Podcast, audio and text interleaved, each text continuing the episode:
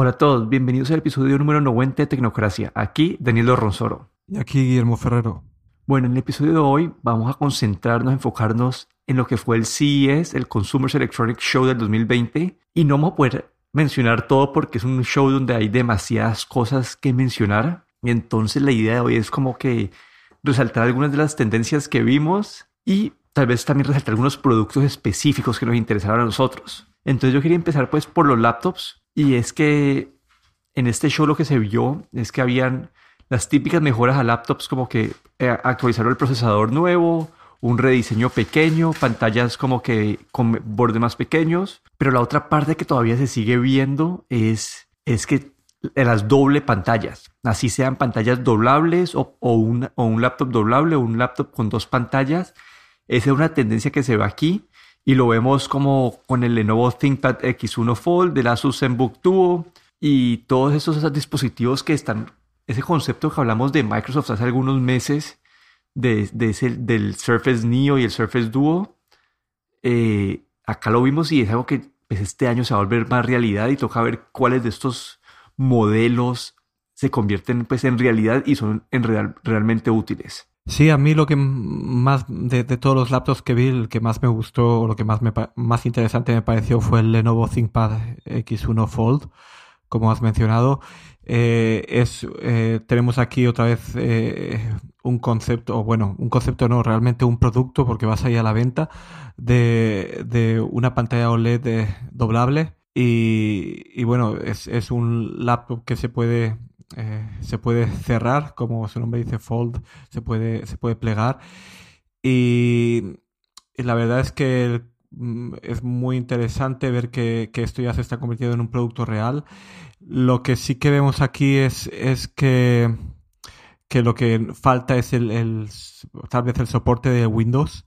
Eh, Microsoft va a lanzar este Windows 10X, pues un, sistema que va a estar eh, mejor adaptado para, para este tipo de, laptops o de, dispositivos con, pantalla dual. Y bueno, este, este laptop, pues, eh, un, como digo, un, producto real eh, viene también a un coste. Eh, el precio al que vas a ir van a ser 2.500 dólares, que para un laptop pues es, es bastante caro, ah, la verdad pero me pareció muy interesante el, ya ver estos productos. Creo que el año pasado pues empezamos a ver los, esos teléfonos móviles o celulares con pantallas doblables y ahora estamos viendo los primeros en, los laptops. Sí, y leí como lo, que dijiste algo importante es que esto todavía son conceptos porque el, soporte de Windows todavía está en, desarrollo, entonces la utilidad no se, no se va a ver tanto.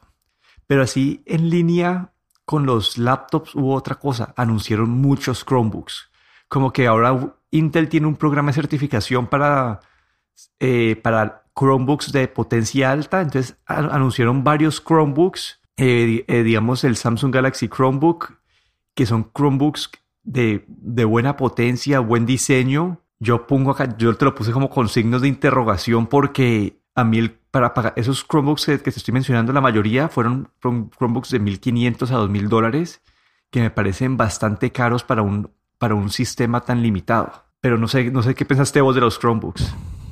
La verdad es que los Chromebooks los sigo viendo como unos, unos ordenadores unas computadoras para, para lo mejor para estudiantes, para escuelas, pero el, tener que vivir dentro de, del Google Chrome no lo veo yo por ahora como, como, como algo que, que me pueda servir en mi caso para el, sobre todo para el usuario que, que utiliza un poco más la potencia de, del ordenador, pues lo veo, no lo veo tan, no lo veo tan, tan útil, pero estamos viendo pues eh, muchos eh, Chromebooks, pero como, como has mencionado, estos Chromebooks a un precio tan caro, pues ahí yo creo que ya se pierde la, la idea de lo que es un Chromebook. No, no, no entendí muy bien este Chromebook, por ejemplo, de Samsung con una pantalla 4K eh, AMOLED, eh, es decir, de lo mejor que hay en pantallas, pero eh, que repercutía un poco la batería. Creo que este Chromebook con una batería solo de 10 horas,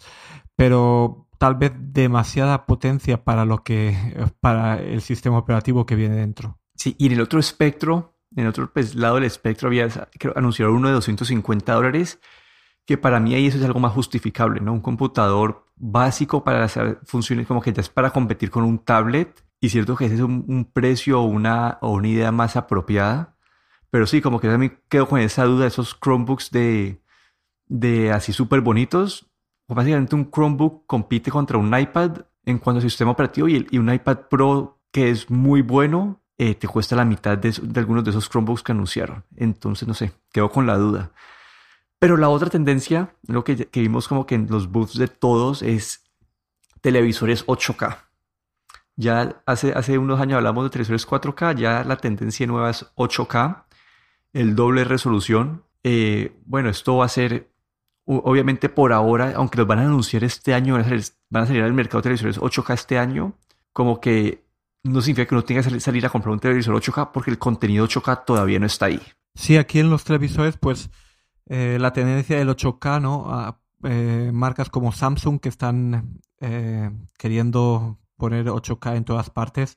LG hemos visto también 8K, pero también bastante concentrados en su línea de 4K. pero el 8K todavía está, un, digamos, un poco verde creo que hay muy poco contenido. En YouTube puedes encontrar algo de contenido. Eh, escuché que Samsung pues eh, está intentando hacer como un como un con, Amazon Prime eh, para poder mandar contenido en 8K, pero yo lo veo todavía un poco un poco como empezando y también esta resolución 8K tiene más sentido en pantallas eh, grandes, de tamaño grande, pero para una pantalla en casa de hasta 55 pulgadas, pues el 8K a lo mejor no, no, tiene tanto, tanto sentido, ¿no? Porque desde la distancia que vemos la televisión, pues no podemos hacer una diferencia entre 4K y 8K. Lo que sí que me pareció interesante es que LG ha, em, ha empezado a fabricar paneles de OLED de 48 pulgadas. Hasta, hasta ahora, pues lo más pequeño que podíamos ver en, pantallas OLED eran de 55 pulgadas. Y han mandado este nuevo panel eh, de 48 pulgadas que, eh, bueno, vamos a ver un televisor de Samsung, el CX o C10, eh, que va a estar empezando de tamaño de 48 pulgadas, que lo están promoviendo como un monitor para juegos, porque creo que permite 4K hasta 120 eh, hercios y de refresco y también eh, tiene certificado de, eh, de Nvidia G-Sync, creo que es para, para lo que son para monitores de, de, juego.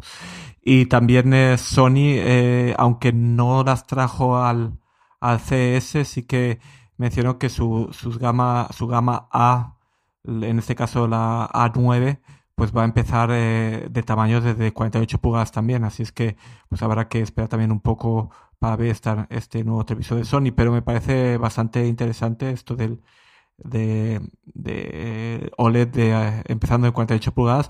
Y el 8K pues eh, si tuviese que,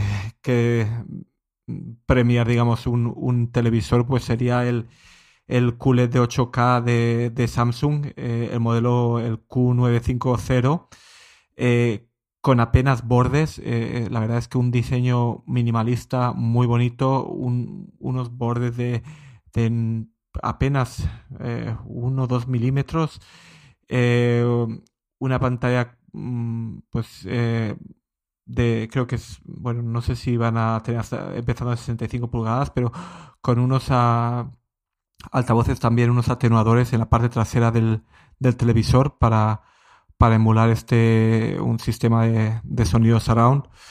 Y la verdad es que mm, lo único que no veo es justificable eh, este año para el, 8K no, está justificable todavía pues no, no hay contenido para ver. Sí ahí lo que vamos a poder ver tal vez es un poco más de, de, televisores OLED que la gente empieza a comprar más de esa tecnología pero 8K todavía lo veo como en un par de años. Y por último, la última tendencia que yo encontré aquí es la parte de audífonos inalámbricos. Ya el año pasado vimos compañías como Google, Samsung anunciar, sus audífonos realmente inalámbricos, pero ahorita en el, CES muchas más compañías como Jabra aprovechó para anunciar unos, Audio Técnica otros, como que varias compañías anunciaron sus audífonos como que truly wireless. ¿Y esto qué significa? Que ahora también los audífonos ya como médicos, los como los que te, los que usan eh, como micrófonos para aumentar el sonido y pues no se me cuál es el nombre de eso, pues,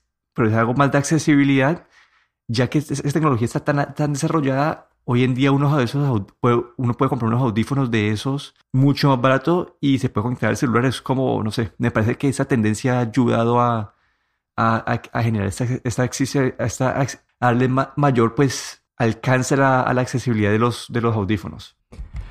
Sí, una tendencia que, que también hemos visto marcada a final de año y también hemos visto algunos en el CS es, es los los eh, inalámbricos con cancelación de sonido, ¿no? Los, estos eh, earbuds o, pequeños pequeños eh, auriculares o audífonos inalámbricos con cancelación de sonido que vimos el año pasado ya Huawei anunciándolo fue Apple y ahora también pues vemos otras marcas como Panasonic también, claro, Sony también tenía sus auriculares, pero vemos esto como, como una tendencia, ¿no? El, el tener estos pequeños auriculares que, como bien dices, pues pueden utilizarse hasta eh, para ayuda a la gente que con problemas de audición a, un tamaño muy pequeño e incluso con cancelación de sonido que vemos que se está convirtiendo en un estándar. Sí, no sé si vos viste alguna otra tendencia así general del show, porque estas fueron las que yo pude logré identificar. Sí, eh, en general eso fueron las partes más, digamos, más eh, importantes. Yo creo que normalmente yo lo que más me fijo siempre son los nuevos televisores, que es lo que más me interesa siempre el del CS.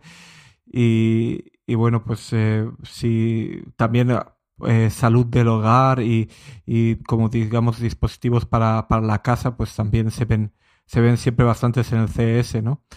Eh, sobre todo algunos conceptos, hemos visto pues conceptos creo que de Samsung como un pequeño robot para casa, hemos visto pues cepillos de dientes inteligentes, hemos visto de todo un poco, ¿no? Y ahí, bueno, ahora sí la pregunta, ¿cuáles fueron tus productos que más te llamaron la atención, favoritos de todo el show?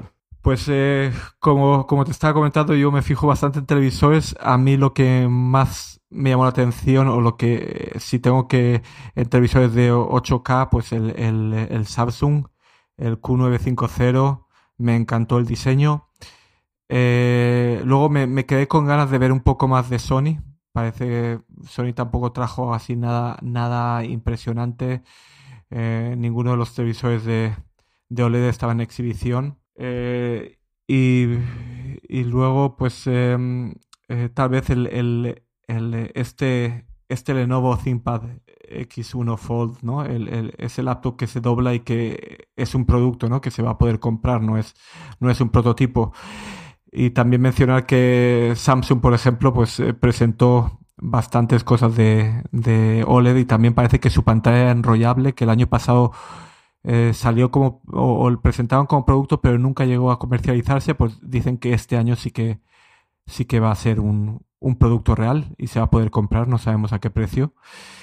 Y luego también vemos ahí Samsung, otra vez Samsung con, con la tecnología micro LED, que es algo todavía está en, digamos, en pañales. Todavía queda un poco por ver, pero estamos viendo este, este concepto que tienen ellos que le llaman The Wall o la pared. Y esperamos pues que el micro LED, que tiene las ventajas eh, de contraste y de color del OLED, ¿no? Pero no tiene ese, ese efecto de quemado que puede tener el OLED, ¿no? Eh, pues como poco a poco va avanzando y esperamos que, pues en un futuro ¿no? veamos eh, televisores de micro LED para, para la casa. Sí, a mí es de, yo tengo pues varios productos favoritos. Una parte fueron los cepillos de dientes, aunque anunciaron muchos cepillos de dientes inteligentes que podían utilizar inteligencia artificial para ayudarte a cepillarte mejor o utilizar eh, como un detector de placa, eh, pero son son cepillos de dientes que tienes que usar al mismo tiempo que usar el celular. Y yo hice un review de un cepillo de dientes parecido a esos y es algo que uno en verdad no va a utilizar todos los días. Pero hubo otro que se llama el White Brush, que es como un moldecito que vos te pones y como tiene cepillos como alrededor de toda la boca, entonces te los pones en la boca, 10 segundos después lo girás, lo mordes y eso te cepilla toda la boca en 20 segundos. Y siento que eso puede, puede ayudar a tener mayor impacto porque, bueno, usualmente recomiendan, no sé, que uno se cepille los dientes en dos minutos y pues no todo el mundo sigue las, las recomendaciones, no todo el mundo se cepilla todo, pues toda la boca correctamente. Entonces es un aparato que uno simplemente mordes y hace todo el trabajo por vos y se asegura que lo hagas bien. Entonces este white brush fue algo que más me atrajo. Y después en otra área habían dos productos para el hogar que también me, me atrajeron, que era eh, el Solar Genie y el Hydro Loop. Entonces el Hydro Loop es básicamente una forma de ahorrar agua en la casa. lo que hace eso es que uno conecta la salida del agua de la casa a esta maquinita.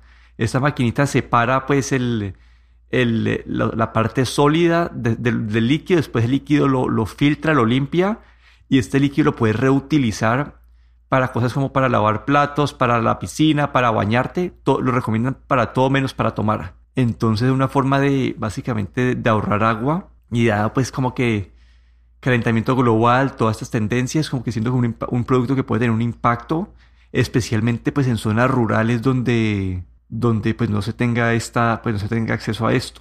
Y el otro producto fue el que me atrajo fue el Solar Genie. Bueno, el, el, el otro fue el que me, que me atrajo fue el Solar Genie que es para, especialmente para áreas rurales, como no sé, como en África. Es un aparato que captura, eh, captura el agua de, la humedad como que del ambiente y con sus, viene con unos paneles solares que usa como energía y esa agua la captura y la filtra y pues básicamente da agua tomable capturada del aire. Entonces me parece que para, para esos lugares que no tienen acceso pues a agua limpia fácilmente, esto puede cambiar vidas. Entonces fue uno de los productos que siento que uno de los impactos que, que más puede tener. Y, sí, creo que esas fueron mis, como que mis, ah bueno, y había otro producto que ya no sé si vaya a salir al mercado nunca, pero era de Charmin, una compañía de papel higiénico que hizo un robotcito y ese robotcito vos le pones como que un papel higiénico encima y este robot, la utilidad que tiene es que si estás un día en el baño y se te acaba el papel higiénico, vos puedas llamarlo y el robotcito venga y te, te, dé el rollo de papel higiénico. como que es algo, como que es, completamente un concepto que tiene una utilidad buena, como que uno en ese momento, como que si te, te llega a pasar eso, apreciarías ese robot como que mucho, pero es algo que en verdad como que no creo que vaya a salir al mercado porque es algo que difícil de, de comercializar. Pero sí, fue uno de mis conceptos favoritos. Sí, otra cosa también para mencionar, aunque, aunque normalmente los anuncios de celulares no, no son la parte principal del, del CS, es que Samsung anunció eh, dos versiones eh, Lite de una de su Samsung S10, el S10 Lite y el Note 10 Lite. Esto fue un, para mí fue un poco una sorpresa eh, el que, bueno, eh, estos, estas versiones light, pero también tiene sentido, ¿no? Porque eh, hay muchos, muchos mercados, mercados emergentes donde tal vez lo que son el Samsung Galaxy S10 o el Note 10 pues son demasiado caros, pero la gente pues quiere tener algo, algo, digamos, parecido, ¿no? Y aquí pues Samsung anunció como unos modelos eh, light, digamos, con unas pantallas, pues, eh, bueno, la pantalla de 6.7 pulgadas, pantalla bastante grande, pero, por ejemplo, en vez de tener eh, resolución QHD, pues tenía tienen resolución 10, 1080p, ¿no? Como una HD. siguen teniendo baterías de 4500 mAh, así es que se espera un, pues una bastante buena eh, duración, también eh, estas, pantallas tienen soporte para HDR. Eh, y la verdad es que las cámaras, tanto en el S10 Lite como el Note 10 Lite, pues tienen tres cámaras también. La de zoom, la normal y la, y la de... Sí, creo que, bueno, creo que, creo que las cámaras sí están un poquito diferentes. Sí, sí, ahí han, cortado, ¿no? Han cortado creo que sí, creo que la S10 tiene la cámara normal y una de macro. Y el Note 10 Lite tiene la. Creo que tiene las, que dijiste, pero sí. Ok, no, ahí me interrumpí porque. Como que en, cuanto al procesador, RAM y pantalla, pues se ve todo bien. mi pregunta va a ser en verdad como que con las cámaras, porque lo que dicen del análisis es que el S10, como que la cámara va a tener una, un desempeño de luz, de poquita luz, como que cuestionable. Como que creo que el Note 10 Lite está un poco mejor parado, pero al final todo esto va a depender más del precio, ¿no? Toca ver si cuestan, si cuestan 300 dólares o cuestan 600 dólares. Porque dependiendo del precio uno va a poder saber contra qué comparar. Sí, fue, fue curioso que no, no hablaban de precios y de hecho lo que más nos interesaba de estos modelos light es el precio, pero no, todavía no han anunciado ningún precio. Sí, y a mí hubo uno de, los, de esos anuncios que me pareció un poco raro y es Quibi. No sé si has escuchado de Quibi. No, no, no. Bueno, yo tampoco había escuchado esto. Eh, para parecer una plataforma, un tipo YouTube o una plataforma de video que han invertido billones de dólares y su diferenciador es una plataforma diseñada para móvil. Es decir, que los videos que están en esta plataforma están diseñados para que vos los puedas ver o en, o en, el, pues, en, cualquier modo landscape o vertical o cualquier modo. Y básicamente el contenido tiene que estar diseñado de tal forma que si lo volteas el celular, no se pierde el mensaje. O sí, que puedas seguir disfrutando. Y ese es como que su, su diferenciador. La verdad, no sé si eso se justifique. Por ahora dicen que tienen poquito contenido, pero como que parte de ese billón de dólares de, inversión que le han hecho es para generar más contenido original. Pero sí, como que es una. No, le, no, no, le veo mucho futuro a eso. No le encuentro mucho el sentido porque simplemente girar el teléfono no es algo que cueste tanto esfuerzo. Sí, no sé. En fin, esa fue uno. Y así por mencionar, había uno que se llama el Razer Kishi. Es un controlador para, pues son controles como los tipos, los controles del Wii, pero se conectan a tu celular. Siento que es una muy buena idea para volver tu celular esencialmente en, perdón, un Wii, en un Switch. Eh, convierte tu celular básicamente en un Nintendo Switch. Sí, ese sí que lo vi y me pareció bastante interesante. El, el ahora con la, con la tendencia que ha marcado Nintendo Switch, ¿no? Como, y luego juegos como Fortnite que están disponibles también para plataforma móvil, pues eh, la verdad es que tiene bastante sentido este, este tipo de, adaptadores y parece que, que, esta es una segunda versión de, de esta compañía y eh, está bastante mejorada. Sí, pero eso fueron mis, ese, es mi resumen del CES. No sé si hubo algo más que te llamó la atención o, eso ya lo resumimos bien. No, no, yo creo que también vimos algunos routers de, con Wi-Fi 6, pero honestamente todavía no veo la necesidad de estos anchos de banda que Wi-Fi 6 eh, proporciona, pero también vimos, vimos algunos, incluso algunos ya mejor de precio porque los primeros fueron bastante caros. Y, hemos visto, eh, creo que era de Netgear, había, había unos routers que no eran eh, demasiado caros, creo que estaban por los, el start, el, el kit con dos routers estaba, salía por 229 dólares pero todavía no veo la necesidad de este 1.8 gigabits por segundo de velocidad que, que ofrecen esto, este estándar de Wi-Fi 6. Sí, ahí por ahora, si uno está, si tu Wi-Fi en tu casa funciona bien, no hay necesidad de cambiarlo. Pero si vas a cambiar tu router este año, pues podría ser una buena opción comprar uno que tenga pues Wi-Fi 6 para, para, pues, para estar preparado para el futuro. Pero en este momento dispositivos que se conecten a la red que tengan esta tecnología son muy poquitos, entonces no lo vas a estar aprovechando, sino que hasta varios años al futuro. Pero bueno, eso es todo por el episodio de hoy. Este fue nuestro resumen del CES. Aquí me despido, Daniel Dorronsoro. Me pueden encontrar en Twitter en arroba de Y aquí Guillermo en Twitter arroba galletero.